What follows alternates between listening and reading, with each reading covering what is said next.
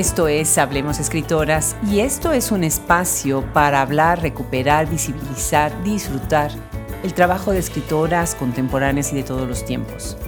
El día de hoy nos damos un festín conversando con Tatiana Goransky, escritora argentina nacida en 1977, quien es además cantante de jazz. Les va a encantar esta conversación donde hablamos de muchos temas que son muy relevantes y actuales. Muchas gracias por seguirnos cada semana, cada lunes y miércoles en nuestro audio, nuestro podcast. Gracias por visitar nuestra enciclopedia, la más grande del mundo, en escritoras, críticas, periodistas, cineastas, que escriben desde distintos puntos del mundo hispanohablante. Muchas gracias también por visitar nuestra tienda Shop Escritoras, en donde tienen a la disposición muchos libros de más de 30 editoriales de distintos países Gracias también por leernos cada jueves con nuestras mini reseñas y cada sábado con nuestro post extendido en donde reflexionamos sobre literatura y sociedad.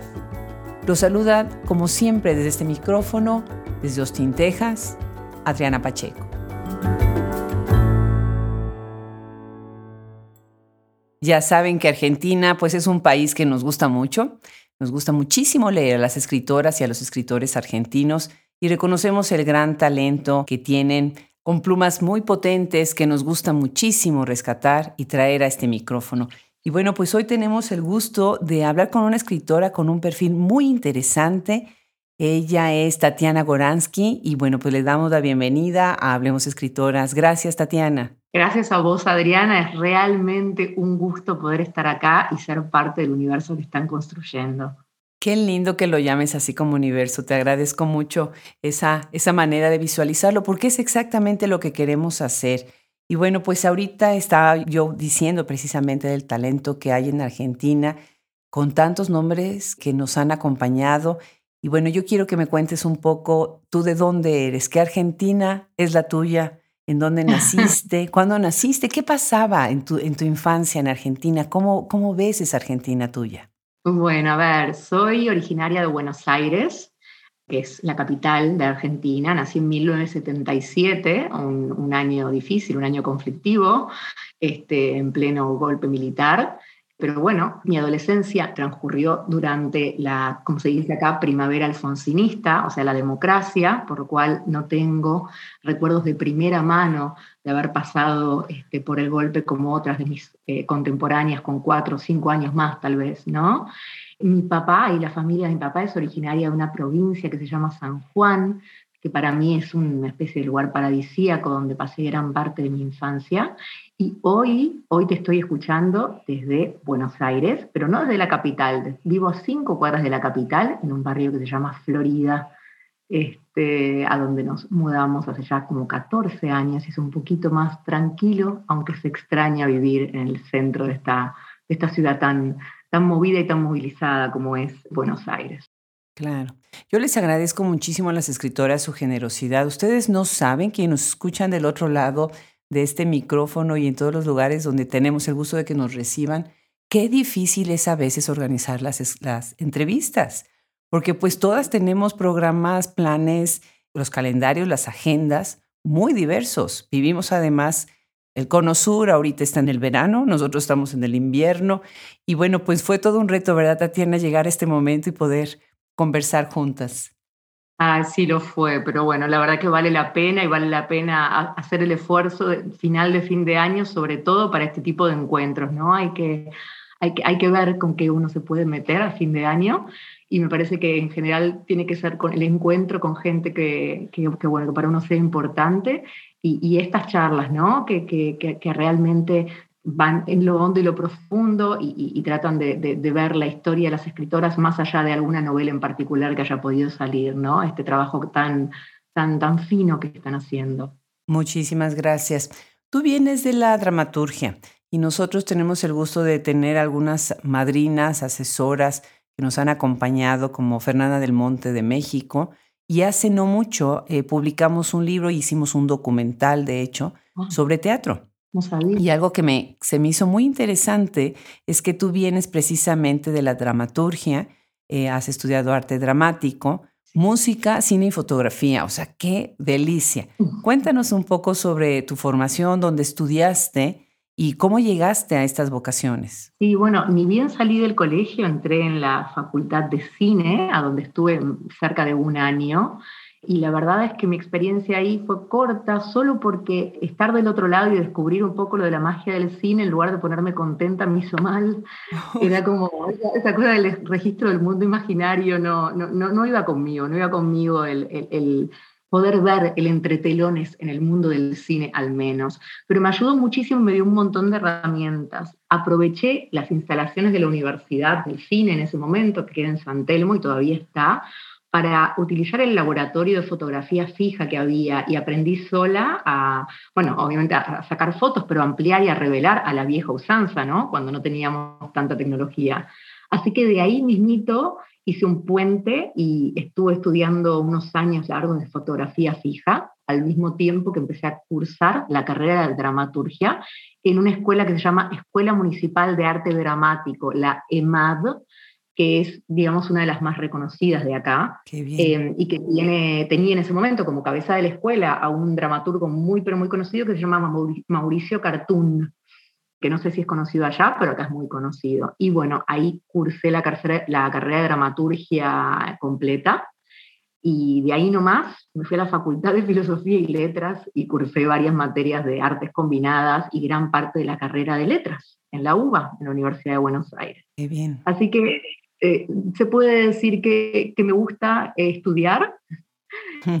Eh, me gustaría poder estudiar el resto de la vida también, pero a veces se hace difícil. Y por otro lado, siempre, este, bueno, pensando que cada una de esas disciplinas suma ¿no? a la construcción de lo que a mí me interesa en general. Entonces, tratando de desoír las voces que decían el que mucho abarca poco aprieta, que había muchas y pensar que en realidad uno va armándose como, como uno más placer le dé, ¿no? Y, y uno va encontrando herramientas diferentes de distintos lugares. Claro, y van todos sumando. Sí, qué bien lo pones así. Y bueno, pues sí, a veces queremos abarcar muchísimo. Yo quisiera tener esta capacidad de dormir muy poquitito para tener más horas de silencio en el día. Duermo poco, sí, pero tal vez podría yo todavía reducir más y con eso abarcar todavía más, ¿no? Y bueno, pues una de las cosas que me fascinó, pero de verdad, de verdad me fascinó cuando aprendí más de ti afuera del micrófono, te decía yo que para mí Hablemos Escritores es como hacer otro doctorado, por lo muchísimo que estoy aprendiendo de ustedes. Y algo que de verdad me fascinó es que en algún momento tú te detienes para revisar el tema de la menstruación a través de conversaciones con mujeres. Increíble que has encontrado eso. increíble. No sé de dónde lo sacaste, investigadora, porque realmente tiene más de 20 años eso que estás contando. Me encanta. Es que es maravilloso. Este y además, imagínate, bueno, poder hablar con mujeres de distintos contextos totalmente, de un tema que en algún momento, bueno, yo nací en los 60 y te imaginarás, bueno, pues era, no era tan vergonzoso como le pasó a mi mamá seguramente, ¿no? Pero era un tema que no hablabas mucho, ¿no? Ahora me imagino que, bueno, pues es un tema totalmente abierto con las jovencitas. Pero, ver, platícanos sobre esta idea que nunca fue publicado. De hecho, ¿por qué no se publicó? Ah, bien, te voy a contar. Creo que debe ser la primera vez o la segunda que voy a tener esta charla. A ver, todo esto salió a partir de una, de una manera que yo tengo de trabajar que es que cada vez que trabajo una novela en particular, también tengo un periodo de investigación. Eh, usemos la palabra periodo en los dos sentidos en este caso. Pero bueno, eh, un periodo de investigación. Eh, en el caso de, de, la investigación de la que estás hablando, el documental sobre la menstruación, acompañó a la primera novela que publiqué, que tiene de título Lulupe María T. El personaje principal de esa novela tiene una relación muy particular con la menstruación. De hecho, Incluso está eh, en todo el libro está puesto en juego. La tapa tiene que ver con eso, las fotos que incluso pude hacer yo de tapa y adentro del personaje de espaldas que es pelirroja, la protagonista, tienen que ver con eso, y, y mucho del libro tiene que ver con eso. Entonces, Escribí la primera parte del libro, como suelo hacer siempre, y después me aboqué a la investigación, que en este caso tenía que ver justamente con la menstruación. Entonces, inventé una especie de sistema, que ahora lo, ahora lo cuento y me parece cada vez más gracioso, eh, que era un grupo de más o menos, creo, más o menos 20 mujeres de distintas edades, que tenían que dejar, en ese momento no teníamos contestador en el celular, teníamos contestador de aire, y yo ya vivía con el que es mi marido ahora, tenían que dejar un mensaje el día que empezaban a menstruar.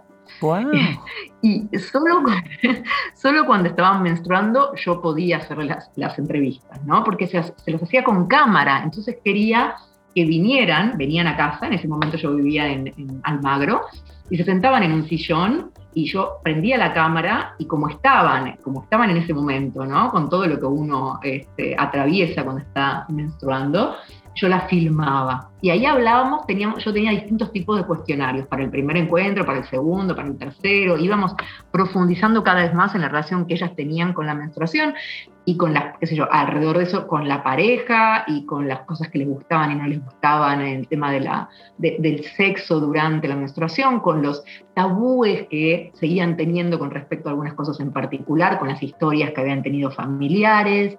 Bueno, fue un documental para mí riquísimo, riquísimo, pero lo que pasó es que justamente llegamos a un nivel de intimidad, ¿no?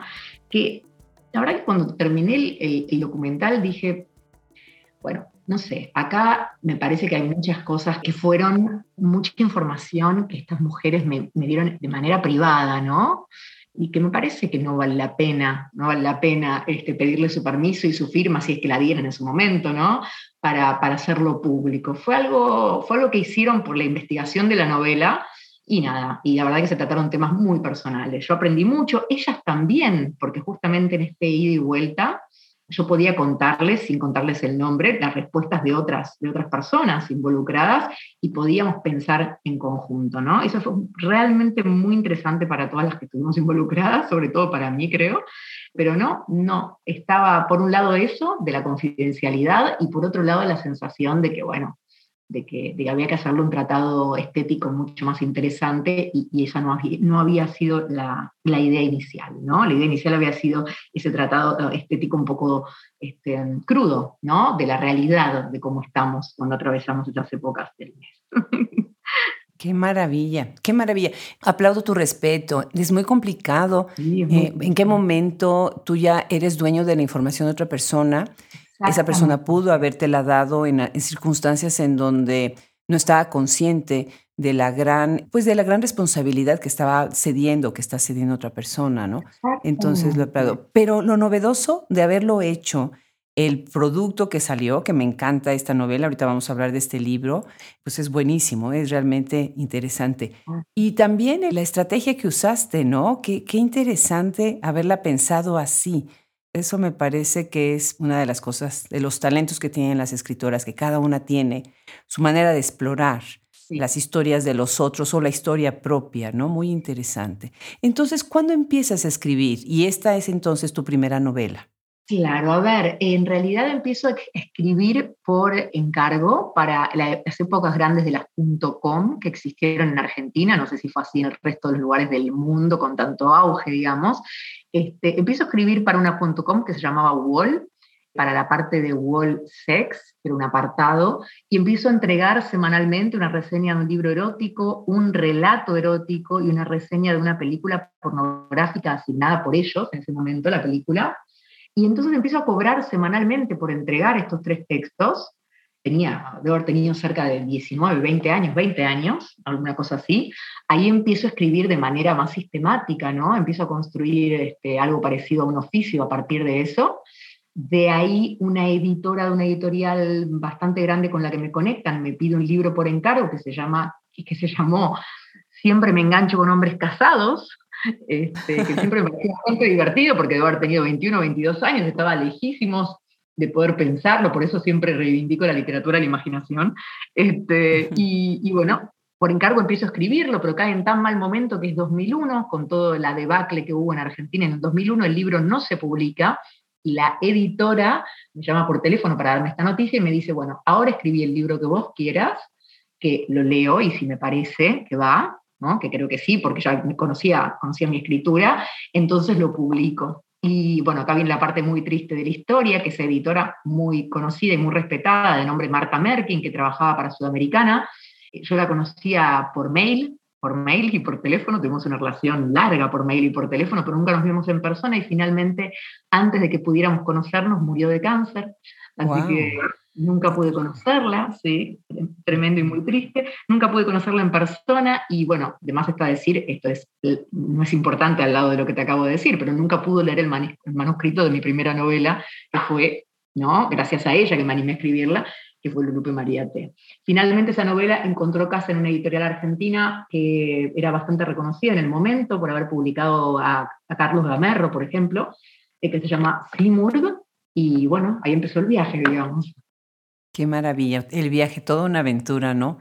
Maravilloso. Y por otro lado, en tu escritura, tú decides, bueno, escribir, pero siempre entrecruzando con la música y la dramaturgia. De alguna manera, muchas de tus novelas son como teatrales, ¿no? Sí, sí, sí, sí, sí. Y esta, y empiezas con esta primero, ¿no? O sea, la que, la que aparece, que es Lulupe María T en el 2005, ¿no?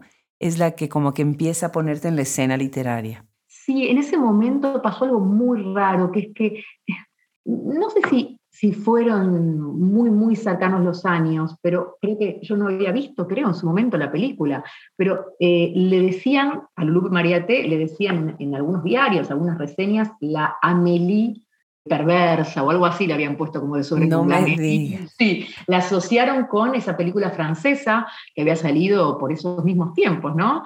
Así que, bueno, que, que, hubo ahí un cruce entre lo literario y lo cinematográfico, que para mí siempre estuvo dado, porque no solo me parece que trato de construir desde la dramaturgia, sino que cada vez que termino un libro lo leo de vuelta. Y si no lo encuentro cinematográfico, para mí, digo, no para que después se película, sino si no encuentro que tiene ese ritmo que a mí también me interesa, que tiene que ver con el cine y que también me amé de chica, eh, y que también me interesa y es tanta es fuente de inspiración, digamos, para mí el cine. Entonces trato de ver qué cosas ajustar, ¿no? Pero no, no es pensando que tengan que sí o sí convertirse en películas, ¿no? Es una manera que tengo de releer los textos, me, me interesa, digamos me interesa ese, esa cruza ¿no? con el cine. Qué bien, qué bien, qué magnífico, de verdad. Ahorita que te escucho, estoy pensando en las otras escritoras argentinas de origen argentino que nos han acompañado, que además tenemos un abanico bellísimo, porque son nacidas desde los 40 hasta los 80. Entonces, oigo las voces como son tan distintas generacionalmente de origen, y pues siempre nosotros con nuestro proyecto Hablemos Escritoras tratando de combatir esta idea de totalizar todo, de poner una, una etiqueta y de encajonar, ¿no? Sino al contrario, apelando a que se reconozca esta diversidad de voces y, a que las mujeres escribimos de muchos temas, escriben de muchos temas, ¿no? Déjame mencionar algunos de los nombres que, que, bueno, pues tenemos el honor de tener en la plataforma. Rita Vircala, por ejemplo, Alicia Cosame, que habla obviamente desde la poesía, Verónica Nieto, una, una escritora nacida en los setentas, tenemos Ana Pelufo, una investigadora fabulosa, Clara Obligado, que aunque ha pasado pues casi toda su vida en España, eh, bueno, pues es argentina también, ¿no? Fantástica, Ariana Harvix, eh, Gisela Jefes, que es parte además de nuestras colaboradoras y lleva una sección muy interesante que se llama Estéticas del Antropoceno, eh, Gabriela Cabezón Cámara, ¿no? Con su obra poderosísima, de esa misma generación de los 60, Fernanda García Lao, una escritora también muy interesante, Lili Rafferty, nacida en los 70, la misma década que tú, Sandra Lorenzano, una escritora adoptada en México, que bueno, llega con estos años turbulentos, ¿no? También como estos refugiados, estos migrantes. Y la primera escritora argentina que confió en nuestro proyecto, Claudia Massín, que es el episodio número 80, entonces ya se imaginarán, fue la primera, primera escritora argentina. Y bueno, pues oyendo todos estos nombres, algo que se me hace muy interesante es hacer todavía más énfasis en lo peculiar que es tu obra. Platiquemos un poco sobre Fade Out, que es un libro sobre la maternidad y que contesta a ciertos conflictos entre madre e hija. Yo quisiera llamar esto como la literatura de la hijez, así como Lorena Amaro habla de, de, la, ¿no? de la literatura de los hijos. Eh, ¿Te acuerdas de Mafalda? ¿No? Siempre pienso en Mafalda cuando digo literatura de la ¿no? Con, con Susanita. Cuéntanos de este libro.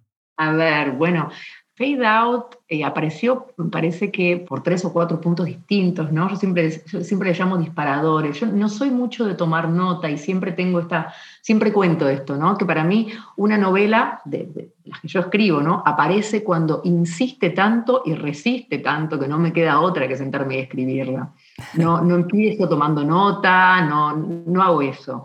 Es cuando se va armando en la cabeza porque se van cruzando uno, dos o tres cosas. Bueno, y acá se cruzaron dos o tres cosas diferentes, pero me parece que la que tiene que ver justamente con el tema que estás abordando es que una, un entrevistador me hizo en algún momento una pregunta que tenía que ver con cuál era mi miedo más grande. Esa fue la pregunta, o, parecida, ¿no? ¿Cuál era mi miedo más grande? Entonces, automáticamente se me ocurrió que lo lógico y, real, ¿no? Era contestar la muerte de, un, ser querido, ¿no? Claro. Ni hablar de una hija, mi marido, mi familia, no, otro familiar pero pensé que en realidad esa era una respuesta que no tenía vuelta atrás, ¿no? Que, bueno, que era algo sin solución.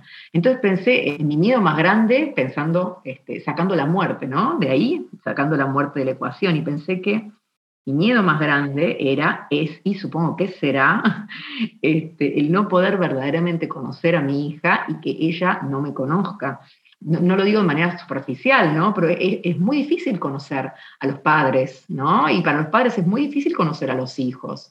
Hay tantos tipos diferentes de familias, eh, hay tantas maneras de relacionarse, ¿no? Con, los, con las niñas, con los niños a lo largo del tiempo, que, que, bueno, que a mí mi miedo era ese, mi miedo era que cuando yo, ¿no? Cuando yo no estuviera más, este, o cuando fuéramos las dos muy grandes, ¿no? si se quiere, este, no hubiéramos podido llegar a esa instancia de decir sí reconozco al otro, ¿no? sí conozco algo de lo profundo, ¿no? Em, y, bueno, era ese, y es ese, y va a seguir siendo ese, porque creo que son miedos que no, no se van, ¿no? sobre los que uno trabaja simplemente. Entonces, es una especie de carta de amor, la verdad que sí, lo es. Bellísimo. Una carta de amor hacia, hacia Maya, mi hija, y ahora está entrando en la adolescencia, pero yo escribí el libro, bueno, muchísimo antes y se publicó en el 2016, en la primera edición creo, eh, o sea que estaba lejísimos de la adolescencia en ese momento. Y bueno, sí, es un libro que trata de pensar la maternidad y la búsqueda del silencio, o sea, la búsqueda del silencio a través del amor, y, pensar en distintos tipos de amor, ¿no? No solo el amor que uno tiene con su pareja, sino el amor que se da entre madres e hijas, en este caso, o madres e hijas y nietas también, ¿no? Porque es una, son, son tres las protagonistas femeninas de este libro. Así que bueno, tuvo, tuvo que ver con eso, esa fue, o, o al menos como hablamos en algún otro momento, a mí me gusta pensar los libros desde ahora y tratar de no ir a bucear en el año que fueron publicados cuáles fueron mis respuestas de, ese momento, ¿no? Así que me quedo con lo que me viene ahora, que es mi propia relectura del libro, que tiene que ver con eso. Qué maravilla. ¿Cómo se ha hablado tanto ahorita de la maternidad, no? Es un tema que incluso con el COVID, bueno, tú este lo publicas mucho antes, pero siento que sí se está rescatando este tema desde muchísimos ángulos. Y bueno, pues yo te agradezco como abuela que también incluyas esas otras madres sesgadas que somos nosotras de los nietos y que en algún momento tenemos un papel también en la conversación, ¿no? ¿Sabes qué me parece interesante, Adriana, ya que estamos yendo por ese lado? Em, y ya que estás tratando de, bucear, ¿no? Eh, y tratar de profundizar vos también, como estábamos hablando, a mí hay algo que me llama poderosísimamente la atención, que es que se está hablando un montón sobre las maternidades no deseadas, cosa que me parece este, importantísimo, ¿no? Me parece que está muy, defendido el derecho a uñas y dientes, ¿no? Hace años que estamos defendiendo el, el derecho de la mujer de decidir si quiere o no ser madre, y se está hablando muchísimo menos sobre la maternidad deseada, deseada, ¿no? Este, y me parece que una cosa no debería invisibilizar la otra. Y si te pones a estudiar y pones a mirar, pones la lupa en las escritoras argentinas de mi generación, de mi generación, te va a costar mucho encontrar escritoras de mi generación que hayan elegido ser madres. Mm, qué interesante. Sí, escritoras con, tal vez no te hablo de escritoras que tengan un solo libro o escritoras, ¿no? De personas que hayan escrito libros, ¿no? Sino si buscas escritoras que hayan tratado de construir obra, que tengan eh, algún tipo de proyección internacional, que vayan de, festivales, que vayan de giras, ¿no? Que viajen por su literatura y tal, te, te va a costar encontrar, sobre todo que vivan en Argentina Así que eso es un desafío que yo te, mando para el otro lado y me parece que es una pregunta muy interesante, pensar, bueno, pensar también desde ese lado, ¿no? La situación, pensar por qué, ¿no? no, no, es que tiene que tener un por qué, ¿no? Pero poder pensar un poco por qué somos tan pocas las escritoras de mi edad que elegimos tener hijos.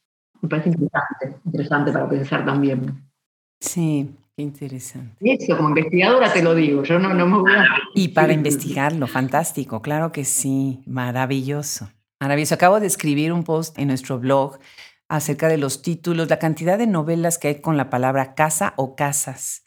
Interesantísimo toda la, la diversidad de temas que son las novelas, pero la casa como ese lugar conflictivo y a la vez como ese oasis o como una cosa que verdaderamente se ha sobreestimado o al contrario, ¿no? Subestimado, ¿no? De lo, más interesante. Y bueno, pues vamos a hablar de la novela noir, la novela negra. Qué maravilla con este libro. ¿Quién mató a la cantante de jazz? Porque además tienen que saber en este momento, quienes nos escuchan, estamos platicando con Tatiana Goransky, una cantante de jazz. Y yo adoro el jazz. Verdaderamente tengo un hijo baterista que le encanta, mi marido y mi otro hijo tocan el piano.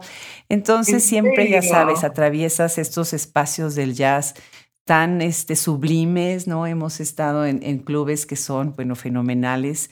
Tengo una buena amiga en, en, el Cono Sur, Sandra Rini, que ella también es cantante, yo creo que ella es de rock pero hemos platicado mucho sobre esto del jazz y en algún momento que descubrí tu perfil y después veo el libro y después el libro tienes una lectura en el Festival de Acapulco, que yo soy de México originariamente, entonces los invito a entren a YouTube.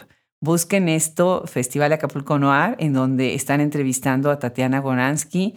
Después viene una este, lectura y la gente, la ovación, ¿no? Genial. Bueno, pues platícanos de quién mató a la cantante de jazz. No nos digas quién, pero platícanos de esto. No, no, no. Bueno, ¿quién mató a la cantante de jazz? Fue escrito en un momento en el que todavía el auge de la novela negra no había vuelto a aparecer. Yo la escribí la primera edición en el 2008 y después tiene muchas ediciones en distintos lugares del mundo, pero porque la empezaron a, a volver a publicar cuando volvió a explotar el noir. Volvió a escribir, es como el género, ¿no? Como el género negro volvió a explotar en forma de festivales, de editoriales nuevas que se dedicaban solo al género negro y tal. Entonces, cuando salió por primera vez, salió como un libro sin color, como, como dije un par de veces, y se leyó como un libro sin color. Y cuando salió de nuevo, se leyó como una novela noir, ¿no? Como un policial más de la época de Agatha Christie, ¿no? Más, este, más de enigma, digamos, ¿no? Y sí, justamente utilizaba esa estructura por un lado, y por otro lado utilizaba una estructura prestada de un juego de mesa que se llama en Argentina el el Cluedo, el club. Es un juego que uno juega que dice em, ¿con, qué la mataste, en dónde la mataste y quién lo mató. ¿no? Entonces era, no sé, Mrs. White en la biblioteca con un candelabro, ¿no? Era un ejemplo. Entonces, eh, Pero no se decía por qué, ¿no? En el juego de mesa.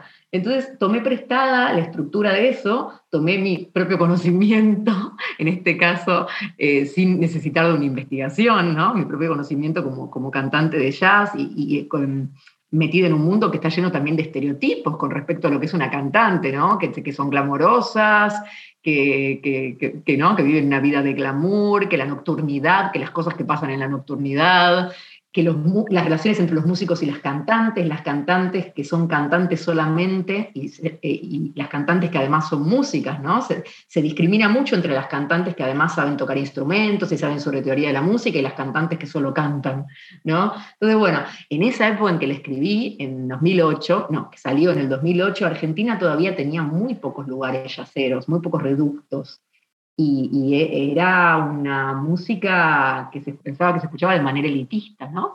Así que quise abrir un poco el abanico ahí y reírme un poco también del ambiente, pero sobre todo de los presupuestos del ambiente y construir distintos personajes, y después quedaron distintos sospechosos, que tuvieran más que ver con funciones, ¿no? Por eso la cantante de jazz no tiene nombre se llama la cantante de jazz, el saxofonista no tiene nombre se llama el saxofonista, porque bueno, trabajan con este imaginario de la gente y, son vaciados de, vaciados de verdadera personalidad y, yo les doy esas características, ¿no? Más como hacía Molière en su teatro, ¿no?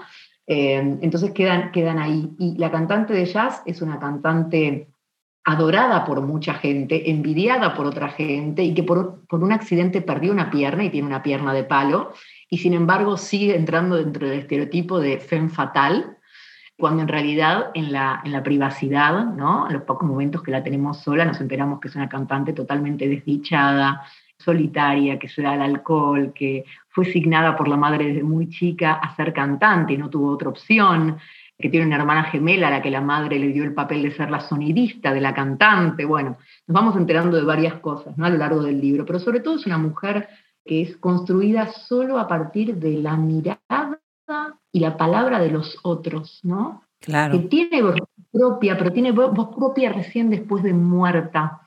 Y que me parece que esa situación de, de ser una persona construida a partir de la palabra y la mirada de los otros es, es terrible, ¿no? Es una manera de asesinato. Claro. No tener voz propia, ¿no? Que se te silencie, digamos. Y bueno, y lamentablemente ese, ese primer germen vino porque después de haber escrito la primera novela, y no quiero extenderme mucho en las respuestas, pero después de haber escrito Lupe María T, por el inicio de la novela, que era un, inicio en donde había una, una violación, en donde la, el personaje que sufría de ese abuso tal vez no reaccionaba exactamente igual a como, comillas enormes estoy haciendo de este lado, no me estás viendo, a cómo se debe reaccionar, comillas por todos lados, a una violación, como si hubiera una manera única de reaccionar, empecé a recibir este, amenazas telefónicas de no, ¿De quién es? Eh, bueno, justamente eran anónimas. Claro, pero hombres o mujeres. Eh, la voz era de un hombre, pero después con el tiempo todo eso se puso en duda, ¿no? O sea, que en realidad parecía que era alguien mandado por otra persona. Y estuve un año viviendo encerrada en casa con muchísimo miedo, después de haber ido a la policía, haber hecho denuncias, que hubieran rastreado. Bueno, viví un año muy difícil y a partir de eso, un poquito también de esa experiencia, en donde además cuando fui a hacer la denuncia, fui a hacerla con mi compañero, que repito, sigue siendo mi compañero a esta altura de la vida, y lo hicieron salir de la, de la habitación, ¿no? del juzgado, y me dijeron si no estaba, eh, si estaba 100% segura de que no era él, porque en el, un porcentaje de casos horroroso, que ahora no me acuerdo exactamente, el acosador era la pareja. ¿no? Por más que no evidente. Así que también fueron algunas de las semillas de esa novela. Este, por un lado era jugar y reírse un poco de los estereotipos del ambiente, pero por otro lado también pensar complicado, ¿no? El tema de la violencia, este, el tema del miedo, esta sensación de vivir todo el tiempo esperando que pase lo peor y, empezar a ser vista por los otros eh, como una víctima, ¿no? Y dejar de ser una persona, ser solo una víctima, ¿no? Una posible víctima. Así que fue difícil, pero bueno, este, de ahí creo que surge un poco también quién mató a la cantante de jazz. Lo lamento muchísimo, muchísimo. No, no, nadie, tiene, nadie tiene por qué vivir una cosa así, qué cosa. De verdad que sí. Por otro lado, bueno, pues qué valentía también de seguir adelante porque yo creo que estas voces que amedrentan tienen tantos miedos de que salgan cosas a la luz, ¿no? Y por otro lado, bueno, también hay muchas mujeres que están pues atrapadas en esta en estos discursos que todas las que tratamos de cruzar ciertas fronteras pues también somos vistas como como peligro, ¿no? Definitivo. Exactamente, hay que desarmar eso, hay que desarmarlo y, bueno, y hay que repensar, ¿no? Hay que repensar fuertemente qué hace uno cuando uno está puesto, a veces sin elegirlo, o, siempre sin elegirlo en un, lugar de víctima, ¿no? Pero bueno, no quería, no quería ensombrecer tanto la charla, pero sí, quería no, ser honesta con, con, de dónde vinieron algunas de las cosas que después fueron a parar esa novela, que además siempre maneja como el resto, pero, o, sea, o al menos eso intento, un sentido del humor que trasciende este, algunos, eh, algunos elementos muy, muy oscuros que están por debajo. Es cierto, es cierto, también se ve esta línea un poquito witty, como decimos en inglés, ¿no? Que se está uno riendo con esa mueca de decir, mm, bueno, pues no es que me esté riendo del todo, pero esto es la única manera de afrontarlo es reírse. Fíjate que hay unas escenas que a mí me parecen muy relevantes, por ejemplo, cuando ella está, está tomando en su casa sola desnuda, caminando de un lado a otro, ¿no? O sea, la imagen de la desnudez me parece muy fuerte en cómo la manejas, me parece muy poderosa en general en la, en la literatura, me parece fascinante ver a, las mujeres, principalmente, hacer algo desnudas, ¿no? Porque precisamente lo más importante que se ha inculcado en una mujer es cubrirse el cuerpo. ¿no? Y, es, y, tú lo estás haciendo desde ese lado. Por otro lado, me parece fascinante que hayas utilizado el jazz. Bueno, de donde tú misma vienes, ya tenemos ahorita la explicación, podría alguien decir, bueno, ¿y por qué no usó el tango? Tal vez el tango es más el género para poder hablar de una historia así, ¿no? Y, y algo que me fascina es que al final del libro, por cierto, les tengo que decir, tiene la reedición, la editorial Nitro Press y nosotros tenemos el gran gusto en Shop Escritoras de tenerlo a la venta en Estados Unidos, así que de verdad tienen que leerlo, ahí lo tenemos. Y ahí tienes al final las partituras, tienes notas sobre los músicos, ¿no? Platícanos de esa parte, tienes una lista, ¿no? La música del libro, me encanta cuando suben a Spotify este, listas de música para acompañarnos, cuéntanos muy interesante porque una de las presentaciones que decidimos hacer, la hicimos en un lugar que ahora está cerrado, pero que era un clásico de la Argentina, que se llama Clásica y Moderna, y lo que hice fue convocar a algunos músicos, hicimos una jam session y tocamos justamente los temas del libro. Entonces yo canté, wow. fue, totalmente improvisado, digamos, con dos músicos ya había tocado muchas veces, pero con nosotros no y nos mirábamos entre nosotros, como en cualquier jam, y presentamos el libro así. Yo leí algunos fragmentos y, hicimos música, y eso, eso quedó en YouTube, así que si querés después te lo paso porque es muy, bueno, nada, acompaña el libro, es lindo, es lindo de ver y fue un momento de mucha alegría y mucha felicidad, ¿no? Presentarlo también así, poniéndole, poniendo el cuerpo en el escenario, ¿no? Antes lo puse para escribir y después en el escenario para cantar. Y sí, atrás de todo hay una lista de músicos que son... Eh, eh, reales. Son músicos que estaban haciendo jazz en la Argentina en el momento que yo escribí este libro. Incluso hay un cameo y aparezco yo. Este, y una de mis bandas del momento. Pero en realidad atrás están las partituras para leer con las letras eh, y para poder cantar, que si cada uno puede y sabe y quiere. Y son justamente las que canta la protagonista a lo largo del libro y que fueron elegidas especialmente, ¿no? Porque porque de vuelta, cuando uno conoce un poco del género, cuando uno le gusta, cuando uno investiga, no todo es lo mismo, ¿no? No todos los estándares son iguales, ni mucho menos. Bueno, y todo eso es muy difícil eh, saberlo si uno no está como metido, ¿no? En el tema, si uno no le gusta. Y vos dijiste lo del tango y yo me reí, pero no nos pudimos ver en ese momento, porque hace 12 años empecé a bailar para investigar para una novela y es una novela que hasta el día de hoy no, no sale, pero no porque no me hayan propuesto que, salga, sino porque, no sé, tengo un poco de miedo que el día que salga tenga que dejar la milonga y me gusta tanto ir a bailar.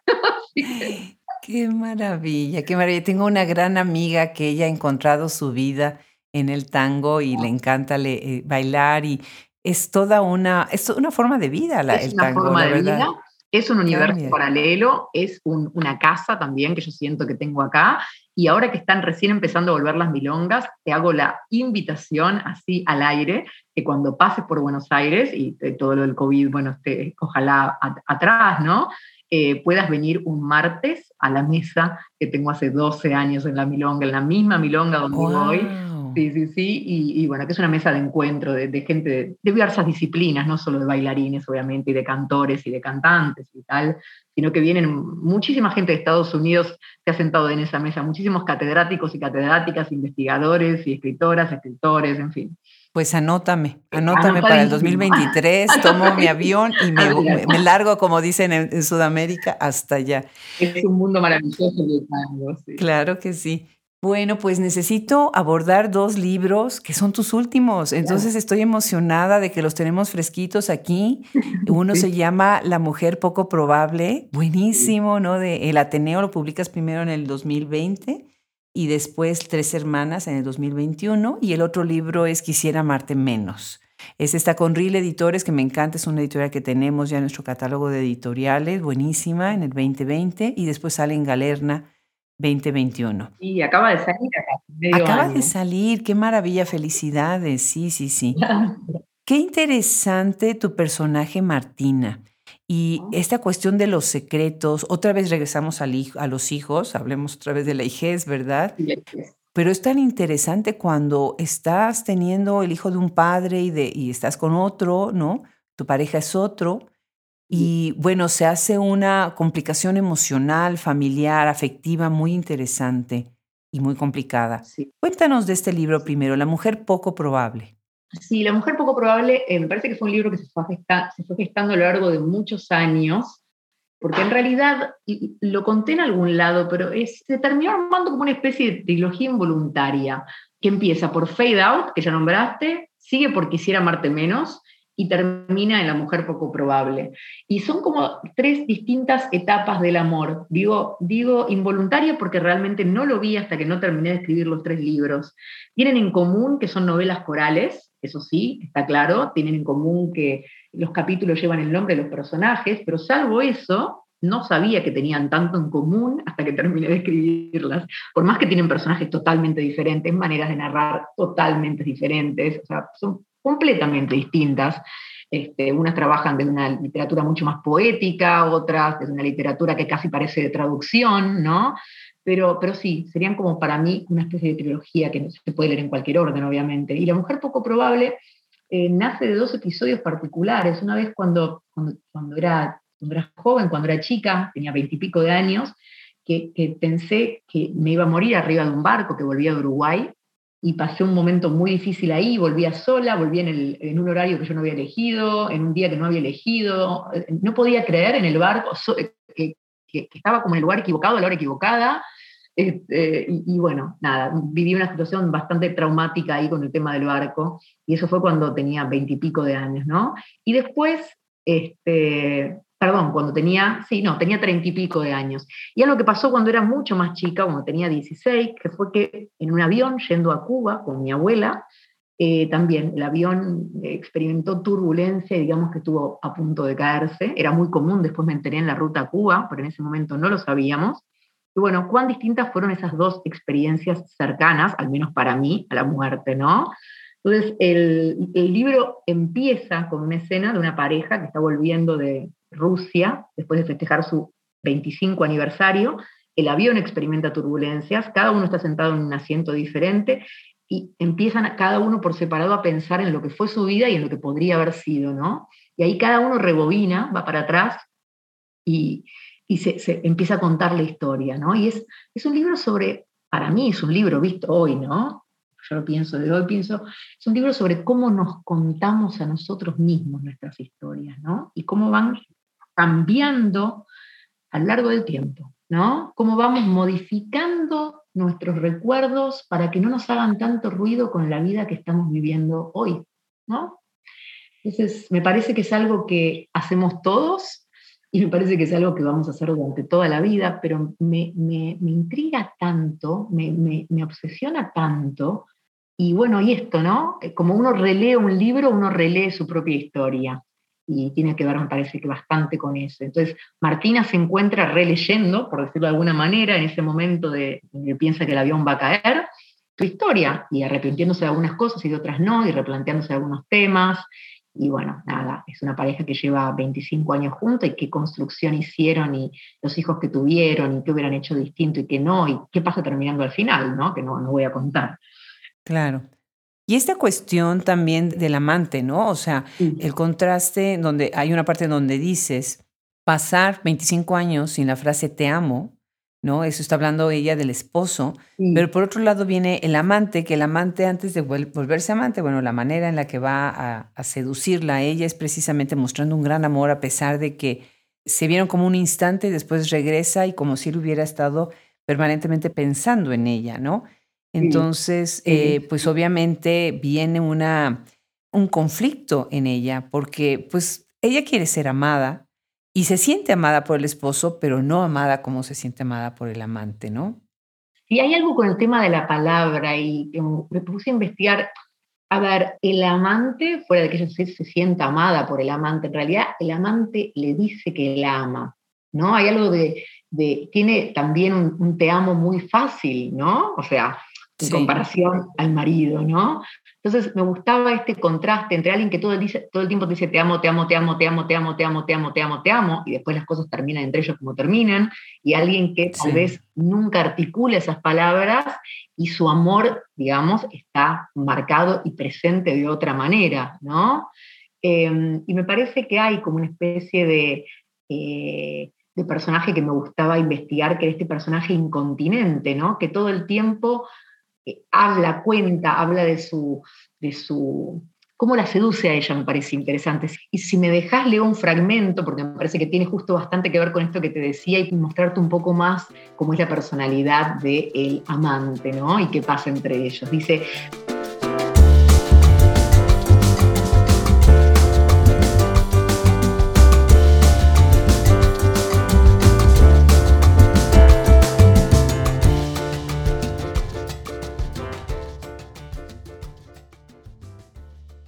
Medio año después, caminando por un predio tanguero montado como festival de la ciudad, un hombre se acercó y le preguntó, ¿vos estuviste en el barco que casi se hunde? Ella no podía creerlo, otro sobreviviente. Estaba con mi novia, pero no podía sacarte los ojos de encima, esa musculosa negra, tu pelo revuelto, tu cara de miedo que tenía tantas ganas de besar. Se ruborizó.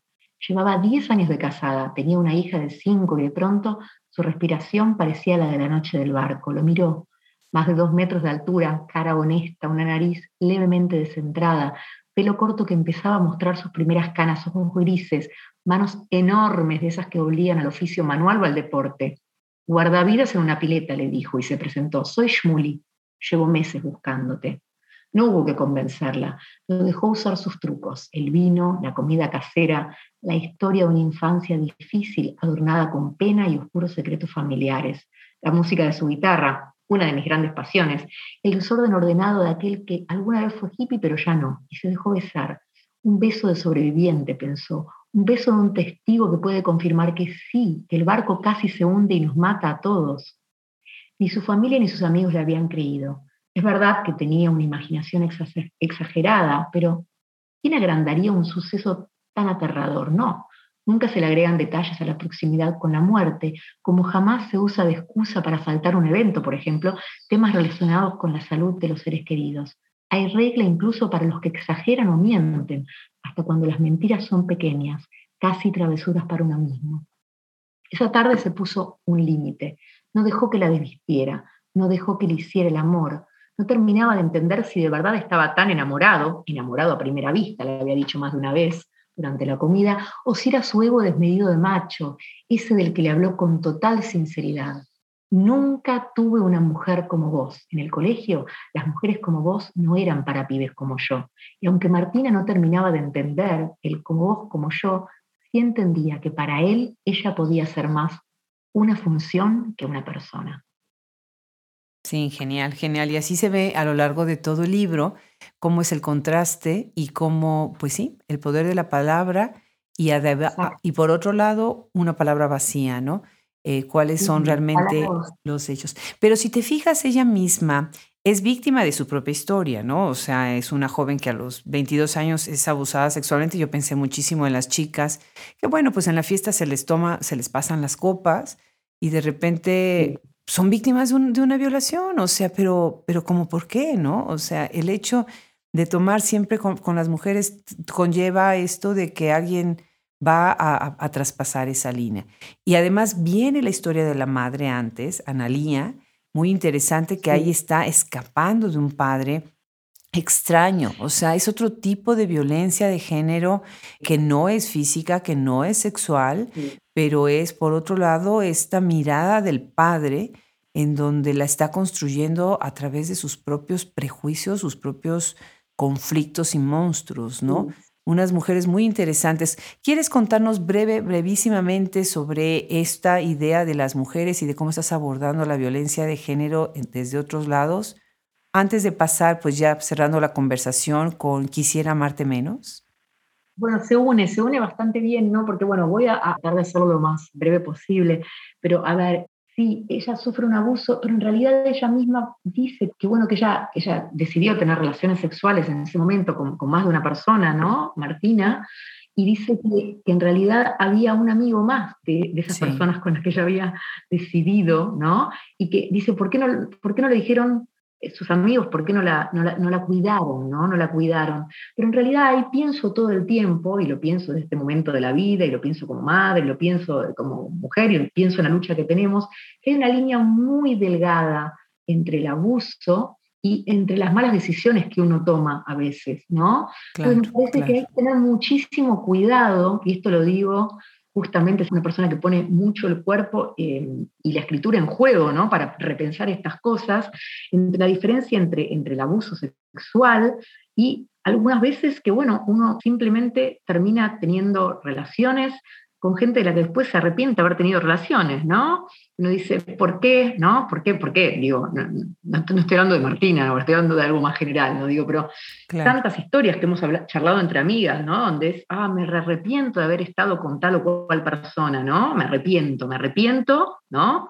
Que no quiere decir lo mismo que un abuso. ¿Por qué? ¿Por qué digo esto? Porque el abuso es algo tan serio, el abuso sexual también es algo tan serio, que si le sacamos este, la seriedad que tiene y cada vez que alguien está con alguien del que después se arrepiente, dice, ah, eso puede llegar a haber sido, ¿no? Abuso porque me dejé estar, porque dije que sí muy fácil o porque lo que sea, porque me sentí incómoda pero no dije nada. Hay una línea tan fina, Adriana, que creo que estamos descubriendo hasta el día de hoy cómo es esa línea, ¿no? Entonces a mí me interesa mucho trabajar estos temas, primero porque, bueno, como ya conté, fui víctima de violencia eh, después de haber escrito de María T, ¿no?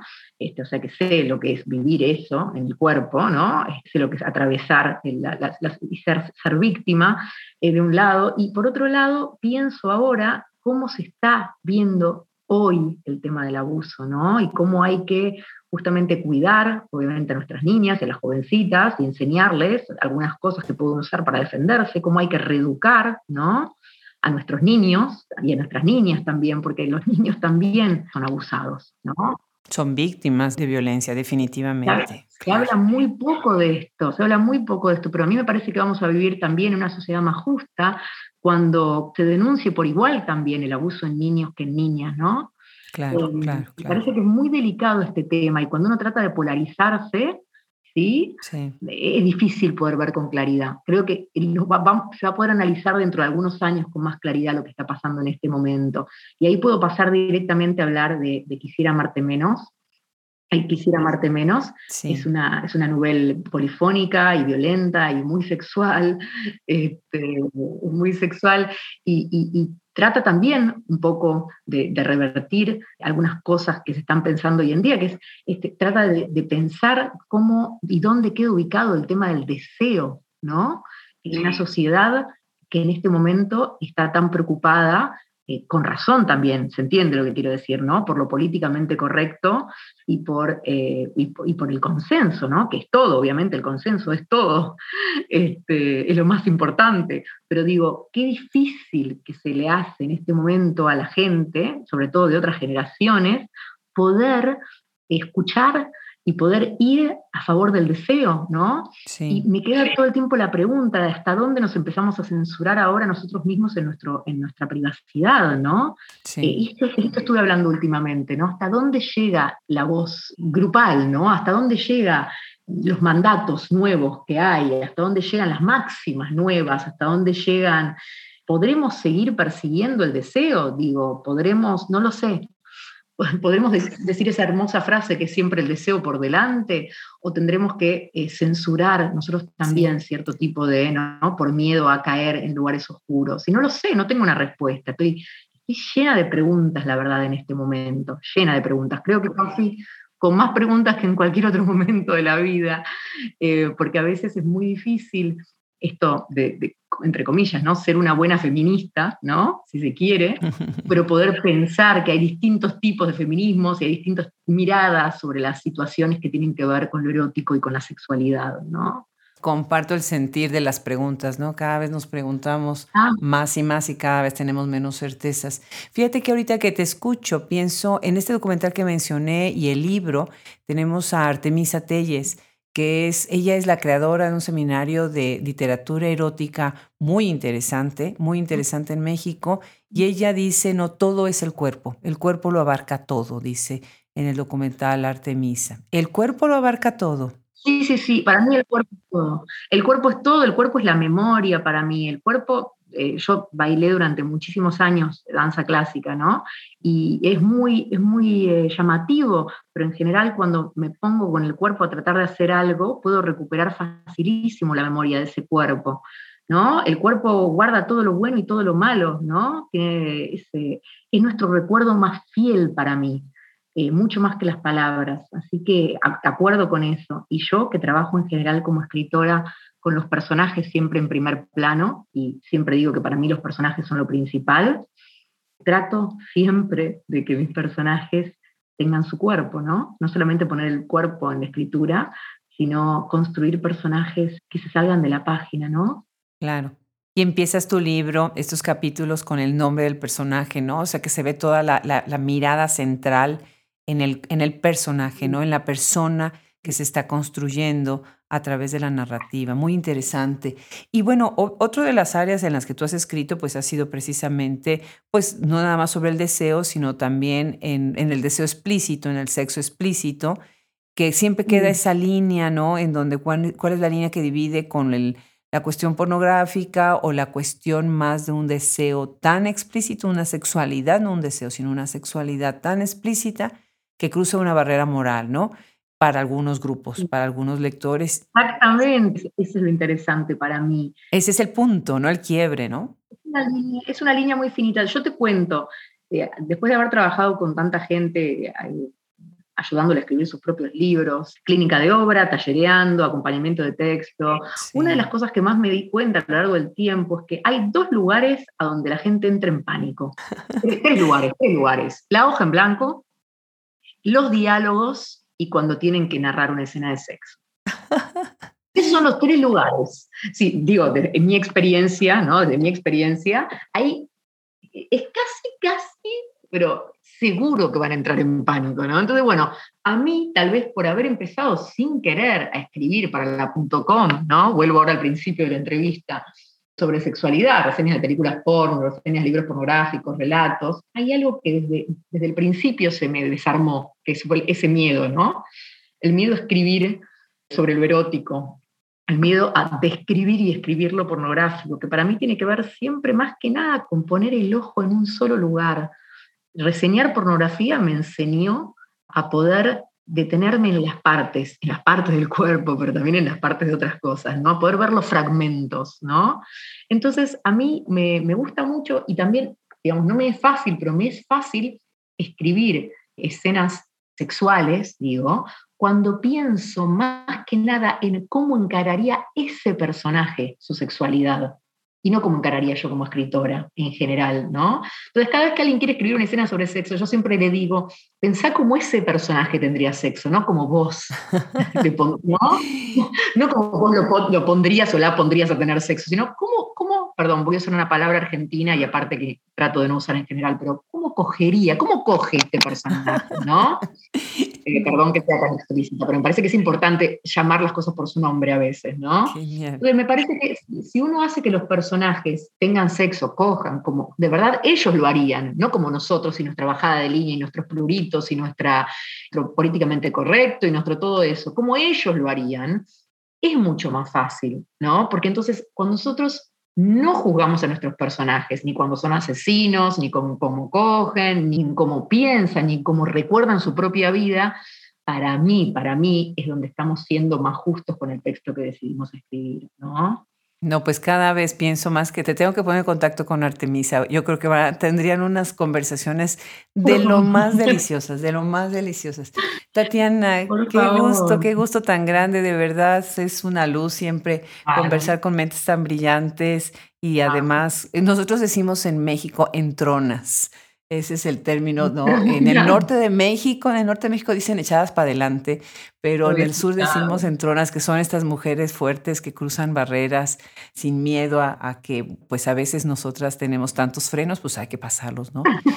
Pues te agradezco mucho, mucho, muchísimo y, deseo, bueno, que ahora tengan un largo verano de reposo y de, y de recapitular un poco, ¿no? Estos meses tan difíciles que hemos que hemos pasado, ¿verdad? Pero felicidades, Tatiana, qué gusto, tienen que leerla.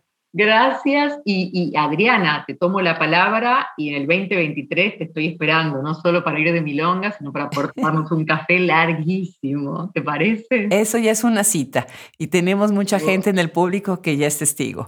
Bueno, cariños para toda la gente que está escuchando, cariños para ustedes y, y, lo mejor, la verdad. Ojalá quedemos todos en contacto entonces. Claro que sí. Un abrazo muy grande y muchísimas gracias de nuevo. Enorme abrazo, Adriana. Chau,